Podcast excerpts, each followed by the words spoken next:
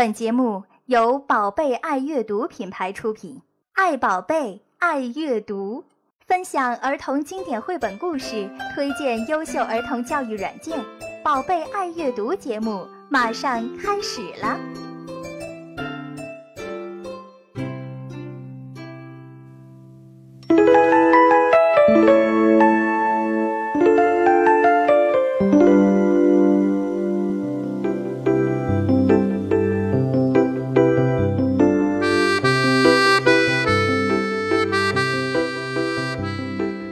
大家好，欢迎在这个周四呢，又一次来到了新一期的宝贝爱阅读。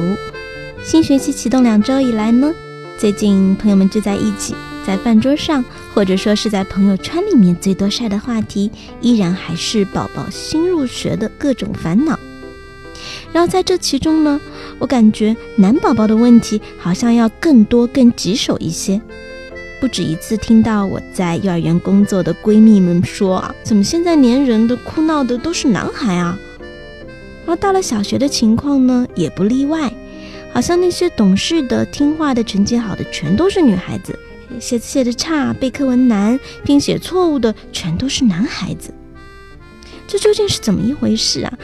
我们真的已经步入了一个阴盛阳衰的时代了吗？那我就在想，当我们感叹。曾经英姿飒爽的小小少年到哪里去了的时候，我们是否有真正关心过我们身边的那些男孩子呢？还记得在我小的时候，在上世纪八十年代左右，作家秦文君有一本著作叫做《男生甲里》，大家可能都知道这个名字，可以说是为数不多用非常细腻的笔触来体察男孩世界的一本典范。而在图画书的海洋里面，其实也有一本非常特别的男生日记，它就是曾经获得凯迪克大奖的作者朵琳·克罗宁的《蚯蚓的日记》。《蚯蚓的日记》这本书画的是男孩子的事儿，写的是男孩子的故事，和汽车、恐龙完全没有关系，却被全世界的男孩子所喜欢。它究竟为什么会有这样的魔力呢？今天的节目。我们就会特别邀请到我们的一位热心听友爸爸和他的小朋友，当然也是一位小男生啊，和我们一起来分享这一本图画书界里最最经典的故事之一——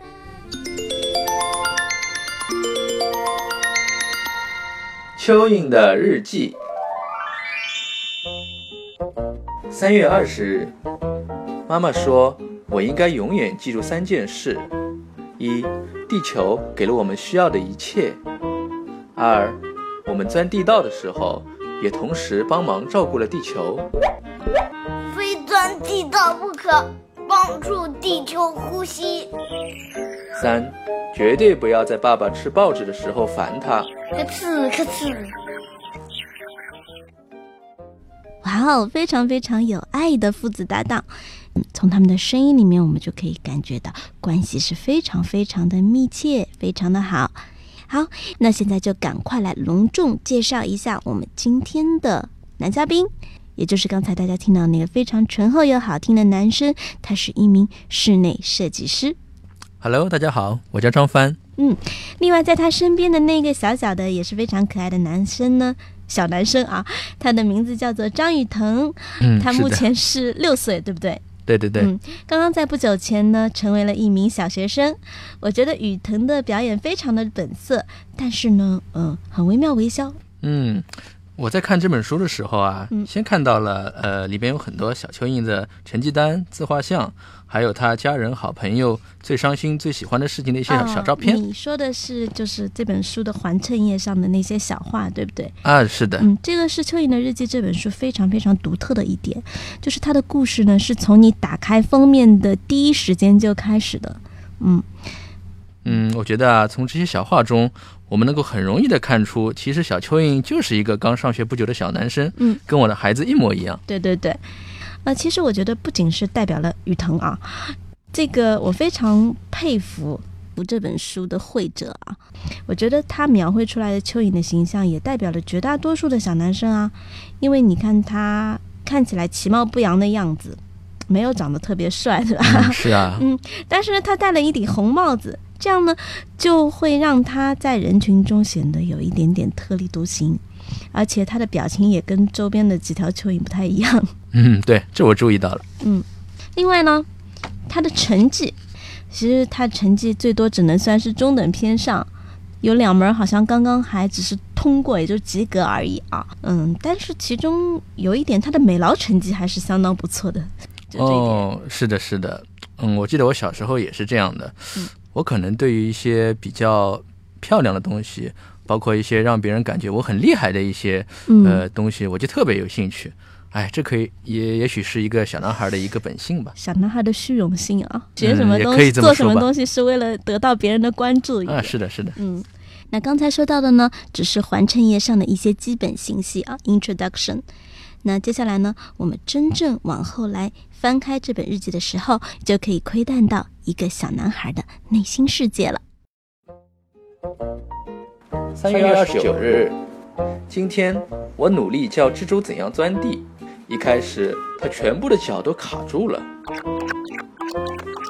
我想我有一个脚踝扭伤了。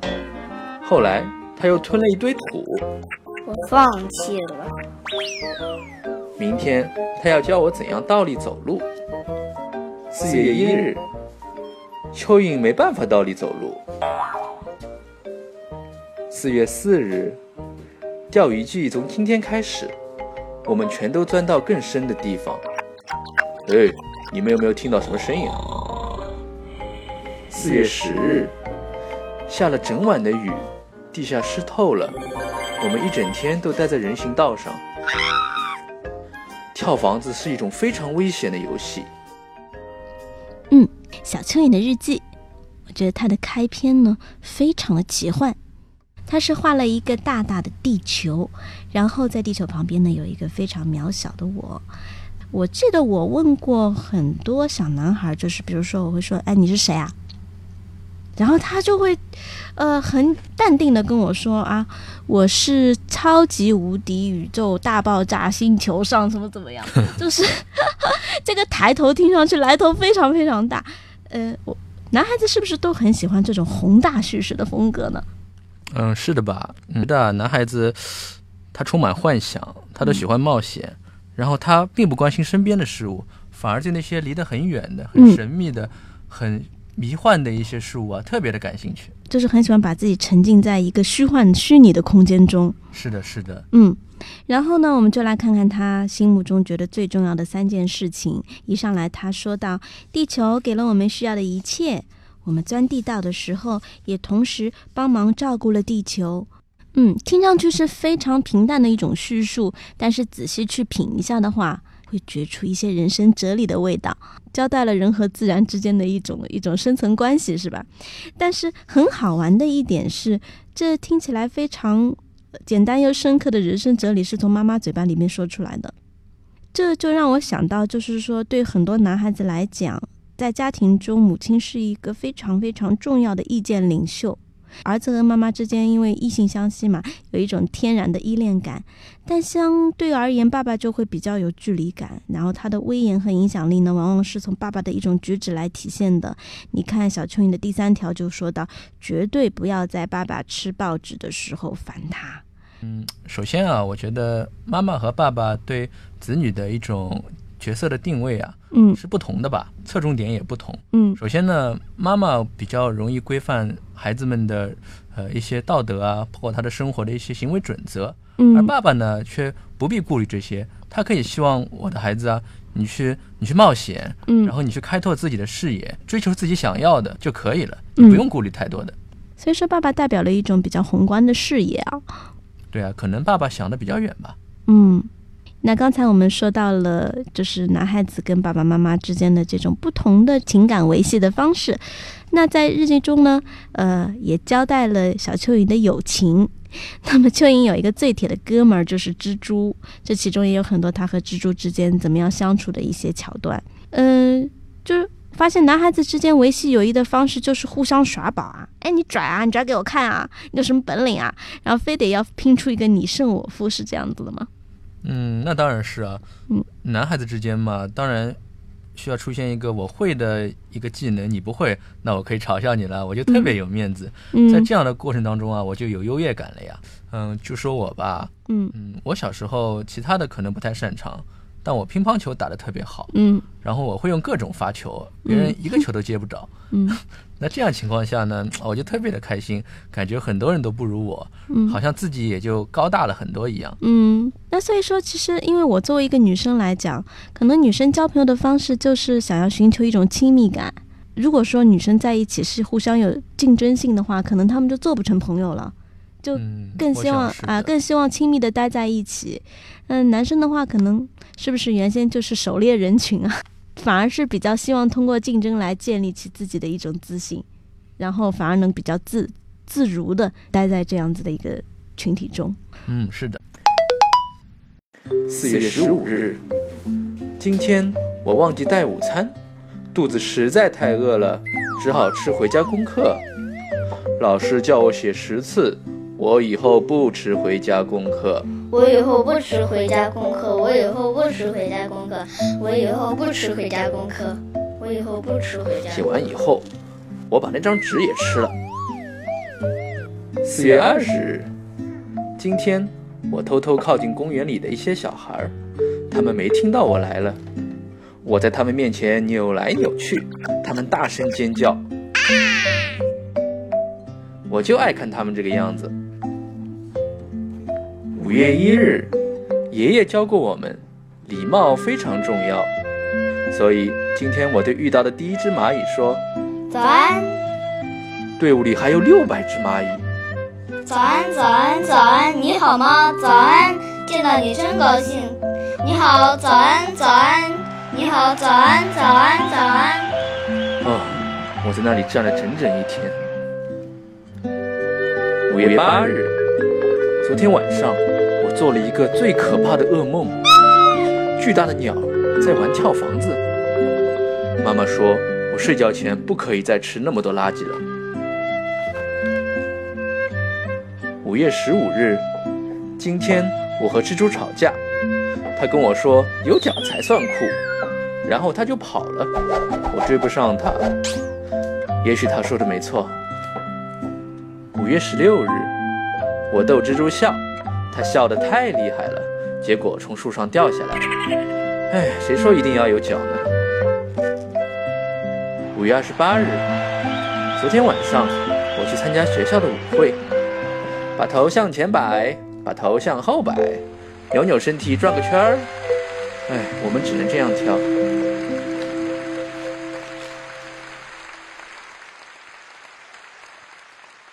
其实除了友情以外呢，关于各种校园生活的描述，大概是《蚯蚓的日子》里面最让人着迷、让人津津乐道的环节了。尤其是里面有一点说到小蚯蚓，他非常喜欢吃自己的回家作业，他以各种各样的理由把自己的回家作作业吃光的那几个段子，很好玩。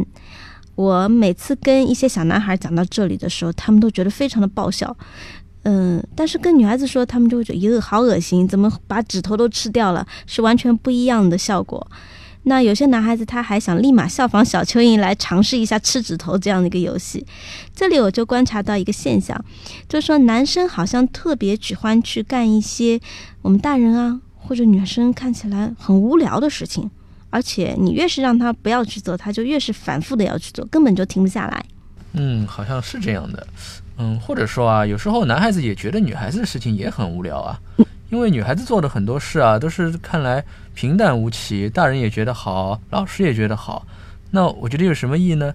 男孩子总是喜欢干一些呃，可能大人不愿意干的事情啊，不让他干的事情，嗯啊，然后自己也觉得很不可思议的事情，嗯就这样才会很有意思啊。嗯嗯，反过来说，男孩子和女孩子的大脑结构以及他们的工作方式确实是不一样的。嗯近年来有一门新的科学嗯叫性别科学，哦对，它是有很多欧美国家，呃，一起研究的一个结果。嗯它显示了其实男孩和女孩的大脑有很多的差别，可能有一百多处呢。哇，这么多，是的，嗯比如说我们男孩子经常喜欢打来打去啊，搞恶作剧啊，嗯那些女生觉得无聊的事情，嗯但实际上却是我们思考和学习的方式呢。嗯、你们是在练反应吗？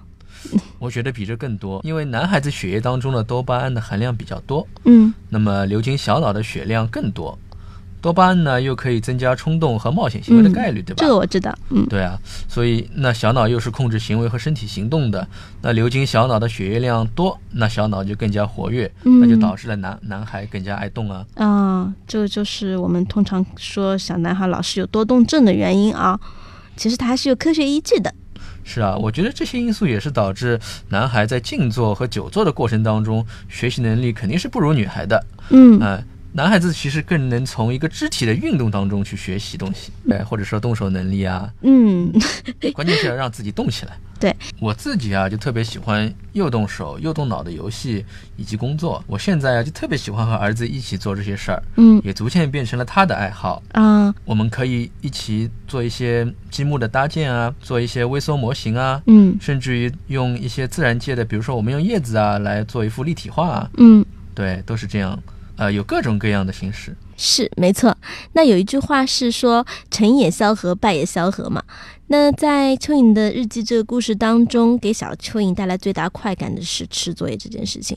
嗯、在这个硬币的反面，对他带来最大困扰的其实也是吃作业，因为这个会让他嗯被老师批评啊，会被嘲笑，会引起尴尬等等。那么，呃，你的宝宝雨腾现在刚刚是上了小学，他在这个过程中有没有遇到一些什么样的困扰呢？成长的烦恼？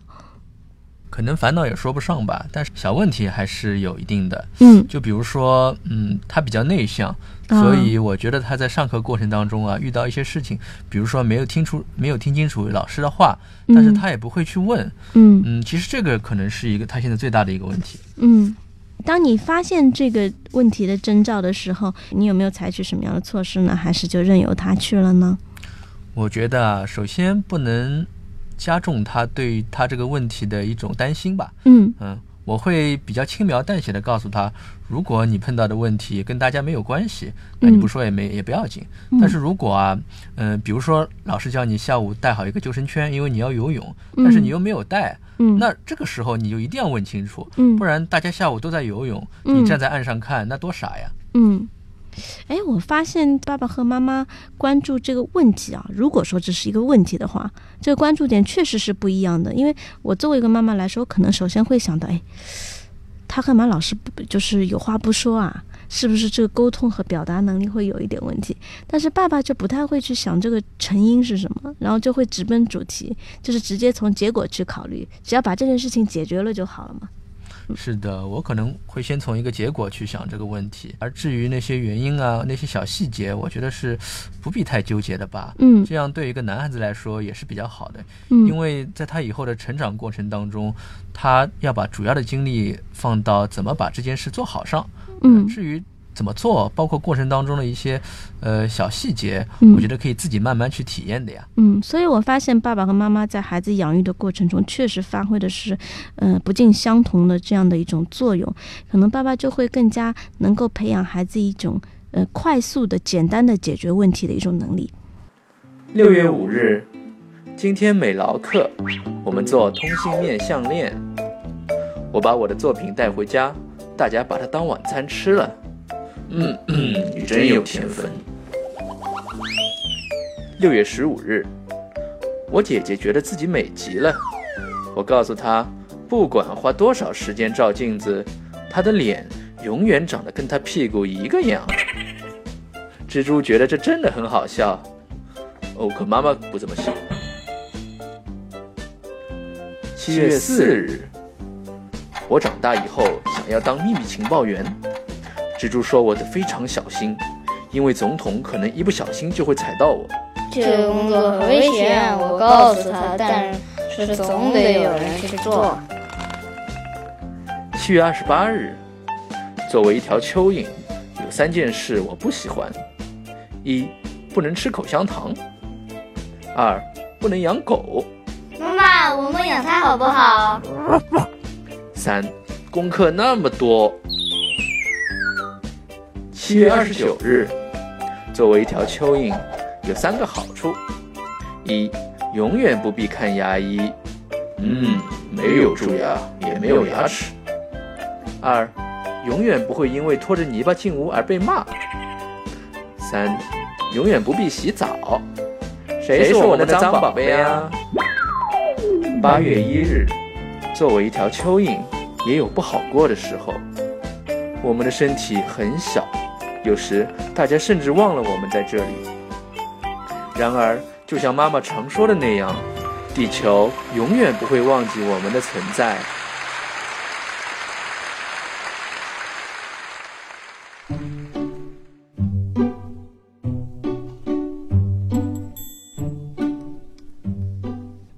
很高兴呢，可以今天和雨顿爸爸一起来跟大家念这个故事，分享他的幽默和睿智，分享如何来养育男宝宝的一些心得和经验。那么，其实你在看过《蚯蚓的日记》这本书后，也会有一个非常直接的收获，可以说是这本书给我们的另外一个馈赠，那就是它会给你一个爱上日记的理由。为什么这么说呢？因为在以往的概念中。我们在上学的时候都会被要求写日记或者是周记，但是总觉得这个是老师布置下来的一个作业，也不知道写什么好，写出来的东西都是很矫情和空洞的。嗯，但是当你阅读完这本书的时候，你就会发现，哎，其实写日记也挺简单的哦，就是想什么说什么。嗯，是的，我有时候想啊，我以前小时候写日记的时候，总是要总结什么，可能是老师要求我们的吧。嗯，第一太高。有时候我想，嗯，我们的孩子啊，不用想这么多，他们只要抒发他们的心情就可以了。嗯，至于能悟出什么，包括以后他能够从中得到什么，嗯，那是以后的事情吧。但实际上你会发现，很多时候越是平淡的话，就越能够打动你，因为这是真情的一种流露。那今天我想也来在这里做一个呃模拟练习吧，因为书中一开始就说妈妈跟我说我应该永远记住的三件事情，那。我们也请雨腾小朋友来跟我们说说爸爸经常跟我说的三句话吧。一，不要随便给别人添麻烦。二，如果我喜欢一件事，就要把它做到最好。三，好东西一定要给大家分享。哇，我觉得非常的可爱，而且也非常的懂事，让我听了有一点点的感动呢。嗯，我想在这里实地采访一下爸爸，你有因为这是一个真心话大冒险的游戏，你有没有想到他事先会说出这样三句话来？哦，我说实话，我真的没有想到，因为我平时并没有一字一句的去跟他说这些事情，我也是通过平时的生活当中的点点滴滴，想去慢慢影响他吧。嗯，如果他今天能够总结的这么好，我真。我真是感到非常的欣慰吧。嗯，那我觉得这个互动游戏今天在这个点上也非常的有意义啊。我是听到有一个例子说，有一位妈妈和她的儿子在看完这《蚯蚓的日记》这本书以后，真的是，嗯，模仿小蚯蚓吧，每天开始图文并茂的来记录自己的一些生活的点滴，然后一直坚持到他长大。现在他已经马上就要上大学了。那么，我觉得这种图文并茂的日记习惯，如果能够一直延续下去的话，其实对孩子来说，他能够更好的去关照他的内心，因为这是自己对自己说话的一种方式。对于爸爸妈妈来说，这也是一个很好的跟孩子之间更好沟通的一种桥梁。是的，嗯，我觉得多少年以后啊，当我们重新翻开这本日记的时候啊，嗯，每个人一定会有特会有自己特别的感悟，会觉得幸福满满。其实你都记得，而且相当的珍贵。嗯，所以说写日记绝对不是一个提高作文水平呃那么简单的事情啊。对，我觉得那。简直就是一段心路旅程吧。嗯，好的，非常感谢大家今天来收听我们的节目。在这里呢，要再次感谢我们今天的节目嘉宾，我们的设计师张帆以及他的宝贝张雨腾小朋友。那也非常欢迎大家来跟我们一起探讨关于怎样养育男孩。其实，如果你有养育女孩的经验，也非常欢迎你们大家一起来分享。我们的公众微信账号是 baby reading b a b y r e a d i n g。那么收听我们的节目的话呢，也可以登录我们的几个播客平台，比如说爱听 FM、啊喜马拉雅以及凤凰 FM 等等。最后还要提示大家的是，如果你也有兴趣，如果你也有兴趣来参与我们节目的讨论，尤其是来参与我们节目的录制的话，想要来看一看直播间是什么样子的话呢，也可以悄悄的在我们的微信平台上面留言啊！我非常非常希望听到大家的声音和思想。好了，今天的节目就到这里了，两周以后我们再见。好，再见。